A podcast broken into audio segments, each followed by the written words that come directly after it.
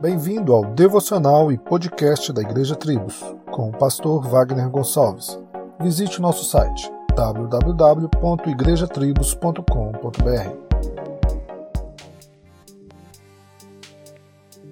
Depois do Concílio de Trento, a cristandade ficou definitivamente dividida entre a Igreja Católica e a Igreja Protestante por meio de suas diferentes denominações, como os valdenses, anabatistas, luteranos, presbiterianos, calvinistas e outros. Agora, o que este concílio fez em 1550 respinga hoje, porque eles foram contra o que os reformadores disseram, dizendo: o homem não pode saber se é salvo, a não ser que ele tenha sido beatificado pela igreja. Os demais têm que viver nesta condição de incerteza, para que vivam sob o jugo da retidão. A palavra de Deus é um livro de certezas. Por isso, repetimos ao som da reforma, gritando em nossas confissões: sola scriptura. As declarações dos apóstolos são: sabendo que o que ressuscitou o Senhor Jesus Cristo nos ressuscitará também por Jesus e nos apresentará convosco. 2 Coríntios 4,14.